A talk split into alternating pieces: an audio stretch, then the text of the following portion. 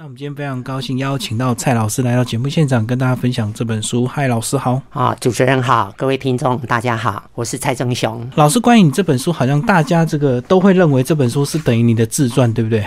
其实那个大家应该是说认识我的人呐，嗯，看到他就哎很熟悉。还有就是因为前面的那个推荐文有有一篇是我老师写的，他一开始就写了说啊，这个是一个自传体式的。我自己认为，那读者很容易就被往那个方向带过去了。是 是是，对。但是我相信，为了这个便于创作，还是有一些修正的哈。是，就是可能以自己的故事为出发，但是呢，还要还是要加入一些小说的一个手法这样子。是，其实对于一个写作者而言，在他的作品里面出现他自己的影子，真的是难免的。对，然后为了故事的张力，然后能够更吸引，然后让情节能够更加顺畅的发展下去，那当然就有时候会做的一些呃其他的文字的连结啊或者安排。不过像这种状况，很多人都是因为第一次出书，所以他很习惯就写自己最熟悉的，写自己是或者对自己周遭的一个故事。对，可像老师，你之前已经创作过很多本了，对不对？是，其实我自己的故事，以前我在读研究所的时候，我有一个同学。他一直跟我讲说，呃，他要写我的故事，对。然后我一直跟他讲说，你绝对不能写，我要自己写。嗯，对对对。然后拖了好多年。其实哦，我觉得是早晚应该用自己，我觉得自己最了解自己。嗯，对。然后呢，我希望透过用这样的描述。然后让我自己，如果说在人生的路上，呃，能够对人家是有帮助的，如果这个故事对人是有启示的，有有带动的，那我觉得我愿意把我自己完全铺露出来。嗯嗯，是对社会有帮助的话，就牺牲自己的隐私这样子。老师讲一下你的文学创作好了，从什么时候开始？嗯，其实我我曾经当过儿童的编辑，嗯，应该就是我大学的时候，大学毕业开始进入儿童出版界，我前后担任了八年的儿童读物的编辑。那当然，这编辑里面我大概两个部分都涉及到，一个是儿童文学的部分，嗯，还有一个是也是儿童的，但是是知识性的，呃，我也编辑过。那从那时候开始，因为当编辑很容易就能够接触到一些呃作家。对，或者翻译者，或者插画家，然后在那个编辑的过程当中，很多就有机会跟他们呃请教或者学习。那初期我是先从翻译开始的，尤其是有一套那个呃，在那个呃那个叫做路桥出版社，嗯然后他当时出版了一套叫做呃路桥经典童话，对，然后那一套有四十六本，所以说如果要说很正式进入到文学的话，我是从那一套。儿童读物开始的那一套大概有四十六本，都是我一手完成的。然后会选择这个儿童文学的一个编辑的话，主要是工作内容刚好是做儿童文学，还是你对儿童文学本来就有特别的呃喜好？这样应该不是说儿童文学我喜好，因为我大学念的是外文系，嗯，英文系对对。那我我几乎我大大学在偏重于我自己个人喜好偏重于英美文学，所以我对于英美文学我就呃经常就会进入到那些事件里面。那因为文学在那过程当中。培养出来的一些文学的底子，然后出来呃毕业之后要工作嘛，那时候就想说，那我我是不是可以跟工作跟我的文学做结合？那只是我觉得就是一个机缘，一开始也没有想说我会走入到这一条路。嘿，一刚毕业不久，就马上就看到一个应征的工作，于是我就去考了，然后考了，哎，从此就八年就开始走上这一条路了。所以是工作刚好这个是做儿童文学，是是是，误打误撞进来就对。对，可是进去之后就开始喜欢上他了。对啊，可是你后来还去念这个儿童文学硕士班，是，嗯，那是因为工作之后吗？工作之后，因为后来我就去小学代课，然后代课呢，为了要成为一位正式教师，哦，他成为正式。对，然后硕士呢本身啊，这样讲不知道好不好啦。就是说，因为硕士本身是可以修教育学分的。对，那当然更重要是因为儿童文学在过去呃英美文学的底子，以及到出版社八年的那个过程，其实我或许这样讲应该不为过。我我在我身上已经酝酿了那个呃还蛮深厚的一个文学的这个基础在那里，所以我就想我读儿童文学呃，让我能够更加的提升。才不会说过去的八年完全耗费在那里了。对，嘿，结合在一起之后，让我发挥更大。因为累等于是工作累积很多这个儿童文学相关的基础，是，然后再念儿童文学，你会更深入这个理论的一个方式去。是是是，对啊。那什么时候开始进行第一本书的一个创作？是后来这个念完硕士班，还是硕士班那时候应该有所谓的这个呃毕业的一个作品，对不对？哦，我的作品就是翻译的叫《遇见小兔彼得》，嗯。我是我们学校应该是第一位，就是可以用作品来取代那个论文。论文。嗯。对，然后呢，那一本叫做《遇见小兔彼得》那一本书，因为英国有一位很有名的呃那个童话作家叫波特女士。波，特小姐，对对嗯对。对电影前阵有演，对对对对，嗯。然后她的童话有二十二十三本，然后刚好他的第一本，他的第一本创作叫《小兔彼得》啊，刚好我要毕业的大概就是那一年，然后呢，他的第一本出版刚好满一百周年，嗯，然后全世界呢就就发行了，为了纪念这样的一个日子，就发行了那个《遇见小兔彼得》的这一本书。然后呢，呃，台湾也取得的那个呃那个版权，那就是由我翻译的。嗯，对啊，呃，蛮幸运的，那一年得到联合报的那个读书人的 的那个呃那个儿童类的翻译的奖。哦，等于你充分把你自己大学所学的这个英文的跟儿童文学两个做一个结合，结合，对，对是啊啊，所以说我觉得还有就是，虽然那个是论呃那个论文，但是呢，老师也跟我讲说，你翻译完毕之后，你还要再写大概两万五千字左右，把我翻译那一那一本书的心路历程，怎么翻译的过程，内心世界是怎么想的，然后呢，把它给写出来啊。然后其实我写的，其实我写的大概写了五万多字，不是只有两万五千字而已，五万都等于一本书了，就等于是个解析，就对。是两个部分结合起来，大概是十五万字到十六万字，对。那蔡老师是从什么时候开始进入这个国小教职的？一开始你说是做代课老师嘛，那后来去考这个硕士班，那什么时候开始正式进入教职？正式进入教职啊，嗯，我应该说先离开出版社之后，离开出版社有一个很大原因，就是因为想当老师，嗯，然后呢，于是就先去代课。啊，代完课之后代，因为每年都在考试嘛，就是没有办法成为正式的，嗯。啊，刚好就是无意间发现了呃台东的儿童文学研究所，哎哎有那个硕士班，对，然后于是呢就是去报考了。然后报考，我毕业之后就很，然后还要再回到北部来参加教师的甄试，嘿，然后从此呢，因为九十二年吧，民国九十二年，从那个时候考上之后就开始成为正式教师了。但是那之前有五年的代课时光。那所以说这本书《我的青春不要只有一瓶大》是什么时候创作的？呃你说这本书吗？嗯，哦，就是今年的二月，今年二月是出版，是今年出版，写作是去年的暑假，我大概花了三个月的时间。得利用暑假的时间去整理这个对跟自己有点相关又有点这个呃 创作形式的一个这个小说，就对。但是其实前面已经酝酿很久了，就像刚刚说的，朋友说要写我的故事，我一直跟他说不要，我要自己写。其实已经真的酝酿很久了，哎、嗯，只是心一直没有办法平静下来。我知道，因为一想到过去就有很多这个坎坷或者是一些比较呃让人家心情波动的一个故事，就对了。我在写的过程当中，确实有一有一个段落让我停顿了好久，要不然可能会更快就写完。嗯，对，我在想是不是女孩子对对对，就那一段。情窦初开那一段。其实好，我们来聊聊这本书好了。这本书的这个主角呢，呃，叫做重振，重振，哎，然后他因为这个先天的一个因素被弃养到博大尼之家，那哎博大尼就是专门收容这些，呃，博大尼儿童之家在新竹啦，嗯。对，它是一个专门收容身心障碍人士的一个，它算是教会创办的，教会创办的，然后那里面都是跟我一样的，都是小朋友，嗯，都是身心障碍者，对。然后我在呃，您刚刚说弃养，对不对？哈？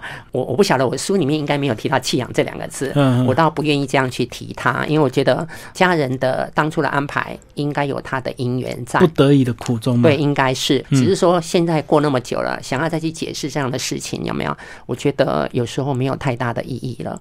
是，我觉得，但是呢，我觉得对家人而言，也许他的无心插柳，让我反而学学会了什么独立，开始面对我自己的未来，我开始规划我的未来。就像书里面提到的，嗯我如果从一枚小小的印章，想要离开那小小小的方寸之间，走向自己未来的那种嗯期待，是。嗯嗯嗯，我相信一开始这个他们是属于他们自己个人的选择了，嗯，把你放在那里这样子或许，或许对他来讲是稍微比较轻松，或者是稍微那个呃能够喘息的一个空间，但是也意外造就这个呃老师或者是主角他的一个呃不一样的一个人生，因为是，越早受到挫折，你就想你就会更早学习独立，然后自然很多时候你就会知道你要怎么样跟人家不一样，然后是可能你也不会浪费太多时间，像现在的大学生 过这么舒适的一个生活这样子。是，其实就是我自己在回想那一段哈，嗯其实就是如果父母亲的安排，我我觉得哈，我我现在回过头来，其实我反而是感恩他们的。嗯，就释怀了。对，或者或许就是刚刚说的无心插柳，嗯但是让我学会了如何面对未来，这是我感恩的一部分。那当然，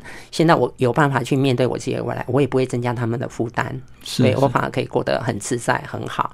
还啊，至于说身体会这个样子，我相信也不是父母亲愿意的。嗯嗯，对呀、嘿，总是这样。那以前住在博大尼儿童之家的时候，那边因为年纪很小，所以那边会有一些所谓的妈妈们会来照顾我们，而那些妈妈们都是当年就是从中国大陆那边随着先生，我不晓得应该叫做什么，搬迁到台湾来，对，然后他们就是牺牲奉献在教会里面，然后照顾我们这些小朋友。所以后来慢慢长大之后就开始学印章，然后那时候学印章是因为人家介绍吗？哦，不是，那个是因为家里面的安排，因为我行动不方便嘛，是然后父母亲认为读书，我读我继续读书没用，然后觉得学了一技之长，那对我我未来的生活什么的，呃，都是有帮助的。那时候因为呃，当时也没有想太多，然后那时候还有其他选择吗？除了印章，因为我知道其实身障还是有一些比较些那时候有，嗯那时候比如说包括算命有没有？嗯算命或者说修钟表，或者是打钥匙、啊，哎，对那一类的嗯，那父母亲就问我说：“那你想要哪一个？”那因为我知道当时对我而言，当时好像没有什么选择，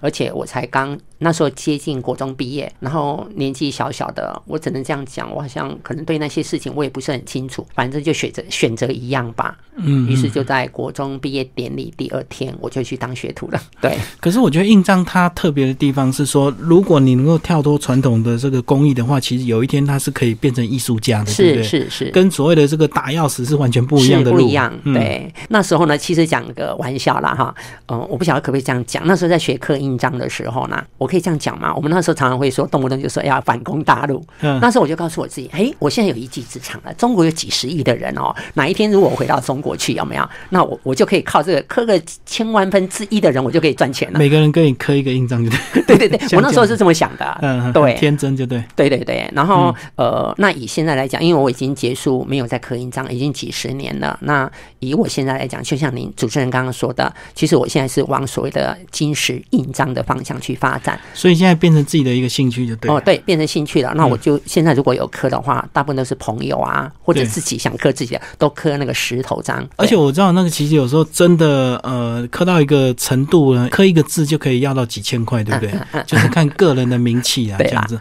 而且呃石头印章有时候还要进行一些创作，是没错，嗯那大部分现在都会用在那个书画上面落款啊，对对或者叫做闲章，哦，上面可能会有一些刻的一些诗句，有没有？对。但是那些都另外一回事，而是如何去经营那个印面刻出来的那个文字的艺术价值这个部分。对对，而且呢，这个大家还会去追求那个食材啊，所以他可能买很贵的这个食材，他一定就会请真正很有名的对对大师来刻，要万一被刻坏了，不就毁了？我听说好像以前有一位叫王壮伟是先生，嗯，你给他刻一个字是要八千块的，是是是，对，算是最高价的。而且我知道，呃，还要看他什么时候刻好，你还不能催他，因为这种艺术是需要灵感的，不是像机器木章这样 五分钟就好了。对对对对对，他是需要、需要什么？也需要缘分的。对你要花钱给他割，他还还不愿意。就算他收了之后，搞不好三五年才会刻出来，你也不能催他。嗯，我自己现在也是，就是说，当然我没有嗯像他那么的有名气，但是呃，现在如果有朋友找我磕哈，我都会跟他讲说，呃，我要等我有空，还有那一份闲情的时候，我觉得那时候创作出来的东西会更好。而且还有灵感啦，就是说到底怎么设计这样子。嗯，一时之间你要跟说要赶，那我不愿意。我觉得我没有必要去讲不好听，要糟蹋我自己。是是是，所以这个无形中意外的让你变成一个艺术家的一个这个 不敢艺术家啦，嗯就是说，我觉得就像规划自己人生一样嘛，规划一枚印章。虽然现在已经跳脱出那个空间了，呃，但是我当我转到我的刀子转到那个什么呃石头或者所谓的艺术印章上面的时候，那我当然希望我的那个印章更具有艺术价值，更加有那个美感。那也就像说，我当然转折之后呢，成为转到我自己人生上来的时候，我希望我未来是怎么样样？我不一定追求顺利，但是我追求是我对人是有帮助的。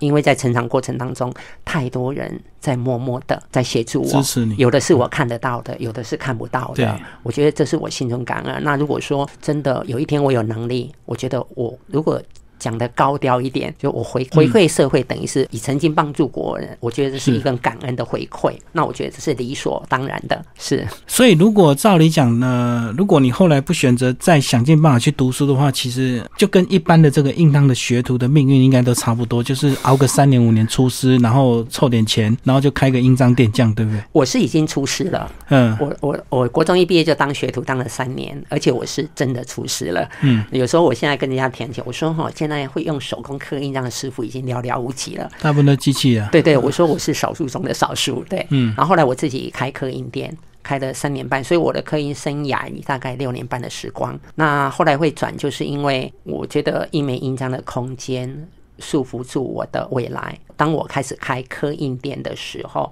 我开始有这种感受。呃，我的师傅的刻印店相对的空间比较大，因为他还有他经营的除了刻印章以外，还有以前会有爱国奖券，嗯，然后另外一半是冰果式。复合式经营。对对对对对，所以当我离开出师离开那边之后，自己开了刻印店，突然怎么样？只缩小到一张桌子的大小，对，所以我我那时我的名称叫呃，我的青春不要只有一瓶大，其实真的不到一瓶大，就是不要永远绑在那里。是。然后从刚刚说的方寸之间的一个公分，我们一般最小最常刻的印章叫公分的印章，正方形，一乘一，对，一乘一，然后再扩大到什么？我的刻印章的那一张书桌也大不了多少。对，那时候就会想说，我如果被困在这里，那我岂不是一辈子？呃，除了在印章的琢磨下，我可能就是这么样的一个世界了。嗯，对。然后加上，可能我要自己提了啦。其实就是，呃，我认识一个女生，其实她对我最大的刺激，那个是我最大的一个，当时很大的一个动力。然后因为她的家人，呃，其实那时候也不能叫做谈恋爱吧，只不过就是彼此之间之间有一点点感觉吧。有一点点好感跟喜欢的，但是是这个，我想之前的那些家人可能他们过度保守，所以他们就以为说，哎呦会发生什么事，所以他们要赶快用很极端的方式来制止，就对。对，其实我现在回想起来，我觉得应该没有那样的事情，就是很单纯的。嗯，那对我而言，跟他认识他大概一年左右，然后呃有空的时候他会陪我，比如说散散步，公园里散散步，或者附近的一些小小的夜市走一走，其实就这么样子而已。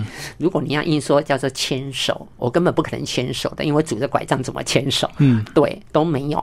那还有就是在我成长过程当中，因为刚刚有提到，就是说我住在教会里面，其实成长过程当中，我一直我一直有一种感受，就是我非常孤单。那个孤单是没有父母陪伴，没有兄弟陪伴，虽然陪伴我的是别人，可是那种感觉是不一样不一样的。对，所以呢，当那个女生能够这样认识之后，能够嗯一起逛逛街之类的，我觉得那种陪伴是我过去所没有的。于是呢，我就格外的珍惜。哪知道因为 因为这个样子，他家人打了一通电话，其实不止一通两通，内容都差不多的。就警告你就对，了警告我说，如果如果你你再这样继续跟他交往下去，在那个时代，他说要告我，那个时代听到他说要告你就吓死了。嗯嗯，对呀、我有时候开玩笑说，如果是这个时代你要告我，我一定把它闹得很大。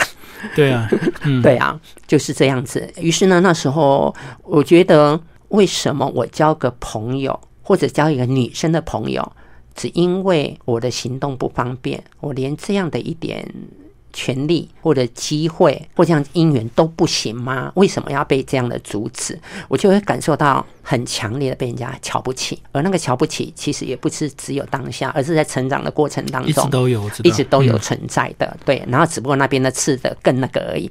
于是呢，我曾经想不开，然后到某一个地方，我很想要结束自己。是。对那时候大概就是十八九岁的时候吧。然后我记得我去到海边的时候，那是一个冬天啊，我很冷啊，对，很冷，我就往那个什么海里走，嗯。然后走完走完之后，我又回头走，走往陆地的方向，然后呢，接着又转身，又要往海里走，就一直在徘徊。犹豫不决，就对，可是那个徘徊的过程当中，每一次的转身都会看到，哎，我刚刚来回之间那个脚步怎么样，被海水给洗掉了。嗯，来回好几次，最后一次呢，我再回头的时候，我心里就有一个感触，哎，又被洗掉了。那当时的想法是，我觉得呃，是不是老天爷要我往陆地上走，而不是往海里面去？于是呢，那个当下的一个嗯，应该说顿悟吧，嗯，让我重新踏回到非常扎实的呃水泥的或者柏油的路上。是，然后那时候我就开始告诉我自己，呃，从今天开始，我要让你们对我刮目相看。所以是不是也是这样照着你后来又去念高中？是对，可是念高中其实是有因缘的啦。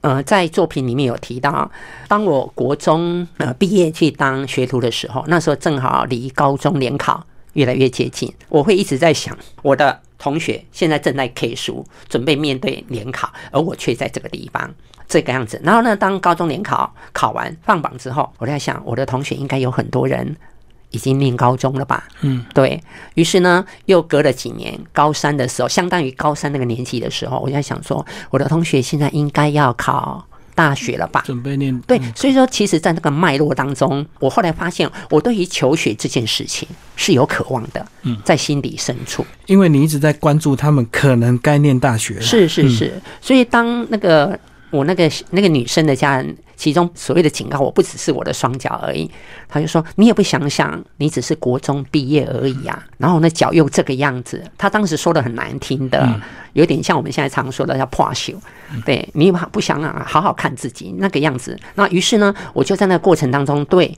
后来我就想，对我要读书，嗯。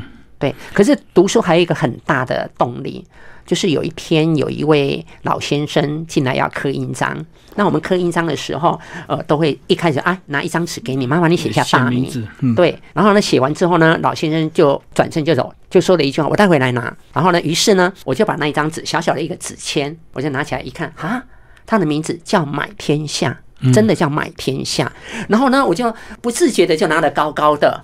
看那个满天下，好好买哦。结果呢，背景衬托的是蓝天白云。于是呢，我的眼睛就溢到了什么？溢到那那一张小纸签的外面去了。于是当时有有一个呼唤，我要的是外面的蓝天世界，对外面的世界。于是我当下告诉我自己，我要为自己装上翅膀。那于是呢，因为刚刚说那个对于求学的渴望，于是呢，我就在我开刻印店的大概满一年了，满一年的时候，我就去报考我们家附近的一所高中的夜间部。从那一刻开始，我就是开始一直到大学，哪怕是我后来读研究所，我都是半工半读过去的。那我让我感动，尤其是在今天，也不能说今天呐，就是说教师节就在这前后的时间。那我那时候考夜间部的时候，我并没有考上，我的成绩单上面盖的是一个备群。可是呢，呃，我的心底深处一直出现一个呐喊：我一定要今年一定要读书。如果不读的话，我不知道人事变迁，明年呢再来，我不知道我愿不愿意再考了。也许我会安于现状，也说不定。是，然后于是我就决定在那个学校的晚上，就是开学的那一天晚上，我拿着学校，我拿着那个。那个成绩单去求那个教务主任，嗯，对，然后那个教务主任呢，就拿着我的成绩单，我们一起站在教务处的外面。那因为是夜间部的关系，所以墙壁上有一盏灯，把我们两个人的身影投影在那个地面上。他的身影是高大的，然后影子遮住了我一部分。那我不敢看他。我在书中的描述说，一个在等待决定，一个在等待什么做决定。嗯，我不敢看他，我一直看着地面上的他。后来不久，大概一两分钟吧，就看他的什么头。点了一下，我好高兴哦，他同意了，但是他只跟我讲了两句话：你已经四年没有读书了，你要比别人更加的用功。在教师节的前后这段时间，其实不只是这个时候，其实我时常想起他。我老师已经往生了，嗯，对我一直感念他。如果我现在也是一位老师，我感念于当初他给我这样求学的机会，让我能够翻转我的未来。对，然后呢，现在当我成为一位老师的时候，我也用这样的一个态度。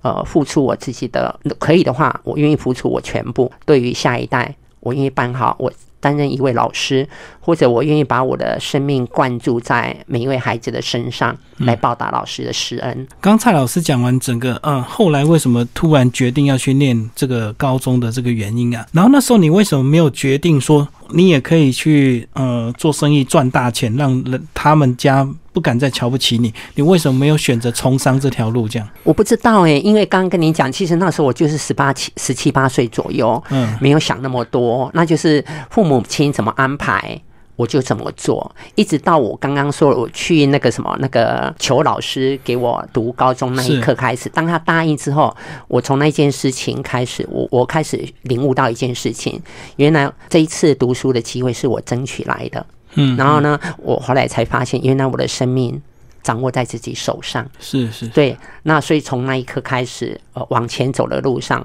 很多事情，当我在做决定的时候，那我都是勇往直前，然后呢，不畏惧。我敢说，真的是不畏惧。至于说有没有从商，我觉得或许我该走文学这一条路吧，嗯嗯，所以没有去想过那些问题。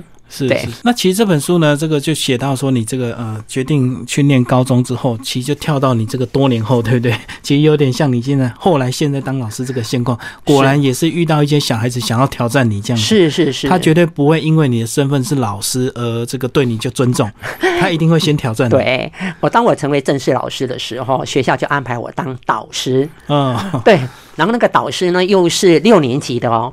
对我们来讲对对，哎，对我们来讲，一位老导师都是一二年级带两年，三四年级两年，五六年级的。那因为他们老师离开了，所以我就有点我们常说的所谓的后母，那我叫叫继父。对，对，然后等一下完成他最后的那一年，那偏偏那个孩子叫邓姿玲，一个女生。然后呢，她的功课我看过她的呃辅导记录等等，那这个名字当然假的啦哈。然后她的辅导记录，她是非常优秀的孩子，从一年级开始一路上上来，在全班上不是数一数二的。学校呃，他们班上有任何的比赛，不像现在比较开放的，以前大部分都是说谁功课好谁就是怎么样什。么都推对，那现在不是，现在都是自愿的啊，要不然就是怎么样，互相推荐呐、绝对不会老师说了一句话就算了。嗯嗯，是，然后呢，他第一天我很印象很深刻的就是，哦，我坐在那个讲台那边等他们。对，对，然后呢，当人数到了差不多之后，我就缓缓的站了起来。站起来的时候，因为我必须要去站起来的时候，我必须要有一只手先握住我的一只拐杖，嗯，然后让我左脚的支架中间会有两个卡榫，要把它卡伸直，要伸直，然后卡榫之后呢，然后那个过程刚好在完成那个过程的当中，他刚好进教室，站在后门远远的这样望着我，然后露出了一点惊奇的那种。其实不是只有他，全班的同学都很惊讶，只不过他他更冲动。然后从那一刻开始，我我书中我是有描述到，仿佛呢那两头公司有没有，然后在抢地盘的时候对了眼，然后彼此仇视那个样子。嗯嗯，对，然后从那一刻开始，很多我在学校的呃班上的一些安排，他几乎都是带头在反对我的，跟你作对呀，对对，跟我作对。然后于是我就开始想办法，我想说奇怪，我应该没有得罪他，然后也没有，因为才刚开学不久嘛，还不认识，他怎么会对我这样呢？后来我就花了大概一个多月的时间，透过教学的各种方法，我慢慢去了解他。后来才发现，呃，比如说我会写什么好朋友的单子啊，比如说我发给每一个人同学，呃 互相写彼此对，你看你班上有哪些你的好朋友？结果我发现全班就只有他在班上没有好朋友。没有人写他，对对对对，他也没有写别人，对对对对，然后呢，我就从这边发现一些问题，然后再来，我会透过每天中午吃中餐的时间，嗯，我都会安排呃至少两位的同学，呃，跟我到旁边的空教室，有没有一边吃饭，然后借由吃饭去聊天。那聊天的目的，除了了解同学之间以外，我也不断的释放讯息。呃，希望从他们的口中帮助我去了解邓之琳这个女生。就帮忙打听她。对对对对对。后来我慢慢掌握之后，我才知道说，哦，原来呢是有事出是有原有原因的。后来呢，因为在最后的时候，有没有他自己也坦白了，他说呢，我是一个这么优秀的学生，我怎么会有一个小儿麻痹这样的老师呢？嗯嗯，哎，他终于吐露出他的真实的那个心底的那那一句话，我那时候才知道原来如此。原来如此，但是我身为一位教师，呃，我必须要想办法去化解这样的事情。就他可以跟你怄气，可是你不能跟他怄气对我，一定要去化解。是，于是呢，我就开始在很多的方面，我是属于比较开放性的。那我，于是呢，不管是演讲比赛啊、书法比赛啊，或者什么那个模范生的选拔，我完全是用开放式的，我不会去指定谁。可是我发现每一次当我在做这样的安排的时候，有时候会面临到难以抉择的时候，他总是会冒出一句话，那就像我们以前老师那样就好啦。给功课最好的同学啊，就推给他。那就是说他嘛，嗯 对呀、嘿，那所以说呢，我就慢慢的去做一些安排。我希望每一个人都是有机会的，嗯，对啊。刚开始呢，好几次在黑板上有时候提名有没有，上面都不会有他的名字，因为没有人跟他是朋友，是没有人要提他。对啊。后来有一次呢，有一次的时候呢，呃，我主动的我说，诶，那个郑之琳适合这样的一个比赛，这样好不好？于是呢，他的名字终于什么被出现黑板上，那是由我开始的。对，那我觉得我是一步一步有计划性的，我不是要把它压下去，而是我要让他知道，哦，我觉得人人是平等的。还有在你面前的这一位老师，绝对不是你想象的。嗯嗯，嘿，如果我今天要跟你比赛，我当然跑不过你。但是每一个人有每一个人的专长，是啊，而且更重要的是，过去别人如何的爱我，我也希望我如何的爱我的学生。嗯嗯，是对，慢慢的化解它。然后后来因为慢慢的有一次。啊，因为我们通常都会在教室后面布置那个所谓的阅读区，然后会放很多书，然后刚好就是有一次，呃，不止一次啦，大家下完课会在后面阅读，然后他不经意的听到同学讲说，哎，这边有老师的书，哎，哦，对，就是我的书，嗯。对，然后他就凑过去看了一下，然后看看了他，他让他开始感受到这个老师不是只有脚而已，有，不是他想的这样，对，是真的有一些不一样的东西。是，然后又听同学讲说，诶，他们家里也有我的书，类似这样，然后慢慢把这种讯息释放出去，然后最后改变的地方是在毕业旅行，嗯，然后因为我们大家车停在那个垦丁公园那边，然后呢，呃，大家呃就是要往里面走。往那个垦丁公园的深处去走，然后因为我走路比较慢，那游览车都会配一个叫做大哥哥哈带领，那我就说你们跟着大哥哥的脚步，我们等一下呢到那个那个仙人掌区，好去那边集合，那老师慢慢走，对，好你们跟着大哥哥去走，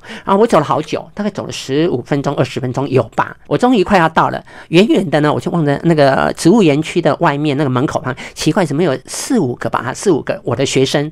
他们在外面干什么？于是我就悄悄，他们也没有经没有注意到，因为树很多嘛，嗯，对，然后走到身边，原来他们干嘛？他们正在打赌，打赌完了，老师怎么样？老师绝对不会走到这里来，对，哎，没想到那个谁，邓芝林是支持我的哦，他认为你会走得对，老师一定会走到的。然后呢，于是就在这过程中，我我发现他改变了。所以从那时候我开始怎么样？我觉得我自己很安慰，只是很可惜的是，我带他们一年，可是当对于他而言，我跟他之间开始有一些化解的时候，他却要毕业了。嗯嗯，是，这是我比较遗憾的。如果让我更多的时间，或许我们彼此之间，或者他，我相信应该对他，当然包括对我，我们彼此之间都有很多的心结可以化开，我们可以更坦然的面对彼此，然后更坦然的走向我们的未来。可虽然只有短短一年，可是我相信这个对这个小朋友来讲，他也是对呃生命中一个非常大的一个改变跟影响，是。因为你用完全不一样的这个对待方式来对待。是，后来他毕业之后嘛，毕业之后他有写了耶诞卡给我，还写了好几面，然后第一张就跟我讲说：“老师，对不起，就当年。对，当然他说我我啊我 很幼稚，我不懂事，然后谢谢老师的呃教导。那还有就是，除了写那个，因为刚好有几年，就是有一年，就是我得到那个呃中华民国身心障碍的那个叫精英奖，对，然后呃那个就会有影片在那个公车上不断的播放，然后他心中有告诉我，老师，我有看到你在那个影片上面呃说你的故事，然后呢，我有跟我旁边的同学说，那就是我的老师，嗯嗯，对，很骄傲就对是，嗯对，而且像现在其实更容易关注啊，他如果这个有心的话，FB 随时都可以追踪老师的动态。是是是是，嗯嗯嗯，所以这个虽然一年毕业感觉好像结束，可是对他来讲，他的生命还是在延续啊。那老师也是一直在以身作则，做给他看，让他一直在看到说你到底跟哪一些人不一样的一个地方。是。嗯嗯，对，我不希望说我自己真的很与众不同，但是我觉得尽我自己的能力，哦，我做我该做的事情，我觉得我自己生命是有使命的。老师后来有没有觉得这个反而因为你脚的一个不方便的关系，所以你反而更能够静下心来阅读？因为我知道 现在年轻人这个太容易这个奔跑的话，有时候这个很难静下心来阅读。你后来有没有发现这个反而是你的优点？是没有错。我读大学的时候，哈，因为我自己是好不容易考上的，那是我自己争取来的。于是呢，我除了睡觉以外，我每天的生活不是除了有呃要上课去教室以外，我都泡在图书馆里。是，对，因为呢，我觉得我只有读书，我在书中我可以读到、看到我自己的未来，所以我是分秒必争的。对，图书馆八点开门，还没开门我就在外面等了。嗯，然后该上课我去上课，哎，这个样子。那我觉得，呃，让我静下心来，进入到书中的世界。每一本书都是一个微型的社会，里面的主人翁他为了自己的理想，他可能有高潮迭起的生命历程，他会跟微型社会里面的一些其他的角色有会有一些互动，有的可能呢，就像我的生活一样会有帮助的，有些可能在背后不断的捅你的，哎，嗯但是在那个过程当中有没有？他可以如何去破解他自己，面对他自己的困境的时候，呃，作者也会在里面安排。帮他化解的因缘。嗯那我也在那边学习，就像贵人一样会出现。对对对对，诶，我就在想说，如果我用他的方法，我是不是可以解决我的问题？或者利用他的方法，书中所描述的，是不是可以给我举一反三？嗯，让我面对社会的时候，我会有一些路可以马上转弯的。那我觉得在那个过程，我是浸淫在里面的。其实，呃，阅读故事小说的时候，其实呃带领我更加的成熟。有没有影响你最大的一本书？我要说的应该是说，我不说书，我可不可以说电影？嗯嗯，啊、有一部电影，那很久以前叫《远离非洲》。是是，那远离非洲很久以前了，然后他就呃，就是呃，从非洲那边他探索到自己心灵的深处，嘴底呃，然后呢，我记得有一座山，但是因为看很久忘记了，然后那个山呢会有一个很深的山洞，他进到里面之后，开始遇到许许多多的困境。那对我读文学的人来讲，那个洞就是母亲的子宫。嗯嗯，当他进去那个洞里面的时候，其实他是重新在里面经过了什么种种的挫折或者历练，然后重新走出那个什么洞的时候，就是重生的一再个结果。生出来就对，那我觉得呢，我自己啊在这个社会上或者我成长过程当中，其实我也不断在这样有形或者无形的这样的母亲的子宫里面进进出出。我所谓进进出出，是每一个人给我。历练的机会，对呃，有的可能是刺激，有的可能是欣然的接受我，在后面面默默的帮助我，呃，那个都是磨练。就好比一个婴儿在母亲的子宫里面羊水当中有没有不断的滋润？或许有时候顺利一点，有时候不顺利一点，但是它终究怎么样，重新再走出来。那我觉得看了那一部电影，不过因为已经很久了，是我一直深深的我从那里面走了出来。让我更能够开阔的、广阔的面对呃自己的未来，所以一部电影影响你到现在这样。是嗯，那我们今天介绍是我的青春不要只有一瓶大，蔡振雄老师这个今年出版的一个新的一个作品。那听众朋友有兴趣可以找这本书来读哦。那其实最后呢，老师帮我们讲一下你的现况好了，这个呃你现在这个教学的一个现况。呃，我目前因为我们学校光华国小呃有一个阅读科。这是应该在台湾里面几乎是对你们独创的，对独创的，几乎是少有的。嗯，然后目前大概应该有八年的时光了。那我担任的是阅读科的专任老师，对。然后我呃自己编，我们自己自编编教教材嗯然后自己写那个教学计划。那呃，我不敢说那就是我创的，但是确实这个阅读科的时候是从我这边开始的。然后于是几年下来，只有一几个坚持，教材一定要自编。嗯然后呢，课程计划一定要自己写，而且呢，呃，每一学期我们的，比如说今年的山上到明年的山上，我有一个坚持，绝对不能再用一模一样的教材。嘿，我坚持是至少每一年都一定要抽换个一两篇，是对，然后呢，那个课程计划重来重写，对。那这几年下来，已经累积了大量的文章，好，我们所选的文章也累积了许多的那个什么课程计划。对，然后我们就是按照各级，啊那因为我刚刚说我自己本身念的是文学，对然后会透过这些跟同仁们一起分享在教教学上面的一些经验。呃，打个比方好了，我在当编辑的时候是儿童读物编辑，我面对的是虚拟的孩子。我完全看不到他的，对所以在经营文字的过程当中，我都是用想象的。嗯，这个他一定懂，这个字他一定会，这个故事他一定喜欢。可是当我走进教学现场的时候，我面临的是真实的孩子的，这时候他会改变我对虚拟孩子的想象。他会有回应的。是是是，于是，在互动过程当中，我开始对于文字各方面，我会思考孩子他们的使用方式，他们呃，可能既要有趣，有没有？那又达到我语文教学的目的。目的那其中有一个就是所谓的语境方面的一个教学哦，比方说孩子呢，可能是哦，我老师希望呢，上课的时候我问你们问题，你一定要回答我。那我不希望你们是沉默的。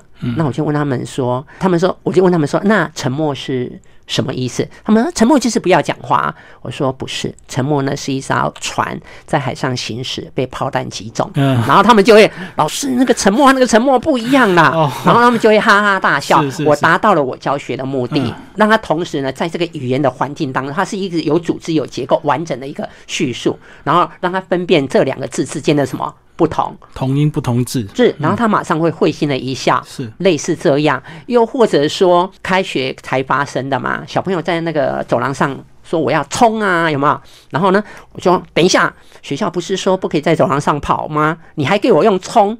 嗯老师对不起。然后呢，我就跟他说，以后不可以在那个走廊上用冲的哦。老师告诉你什么时候才可以冲，你知道吗？他就就很好奇的看哦我说哈，只有上完厕所才可以冲。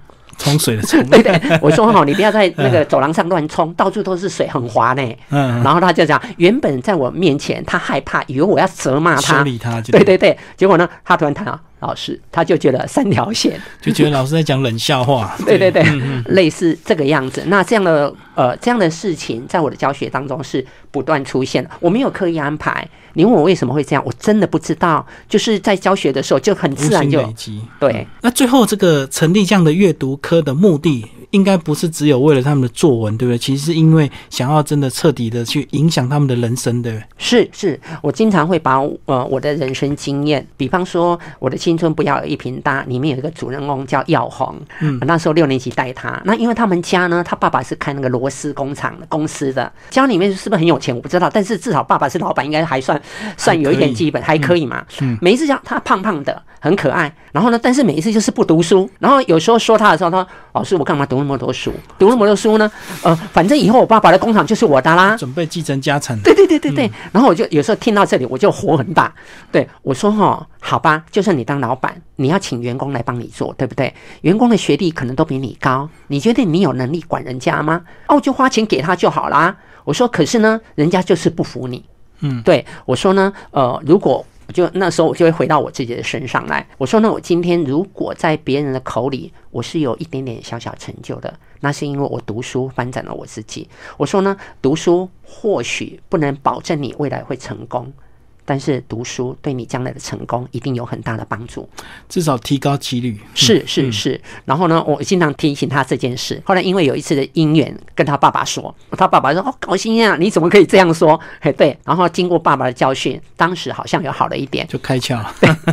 对呀，所以说我那个事业要给你的。台语说你卖大家笑醒。嗯，是啊。好，那今天为大家介绍我的青春不要只有一瓶大。最后老师帮我们总结一下，好不好？你这本书呢，就是写给青少年朋友看的吗？是，当然一来是提醒我自己，我要更扎实的。走下去，嗯，那我也希望透过呃，如果那样的一个故事里面呢，从政的成长的一个过程，他是如何的去经营自己的未来，他是一步一步的，然后即便有一些呃受挫打击，都能够把那些受挫和打击化为正面的力量。就好比说，我们说有一个作用力，一定会有一个反作用力，而且作用力越强，反作用力就更强。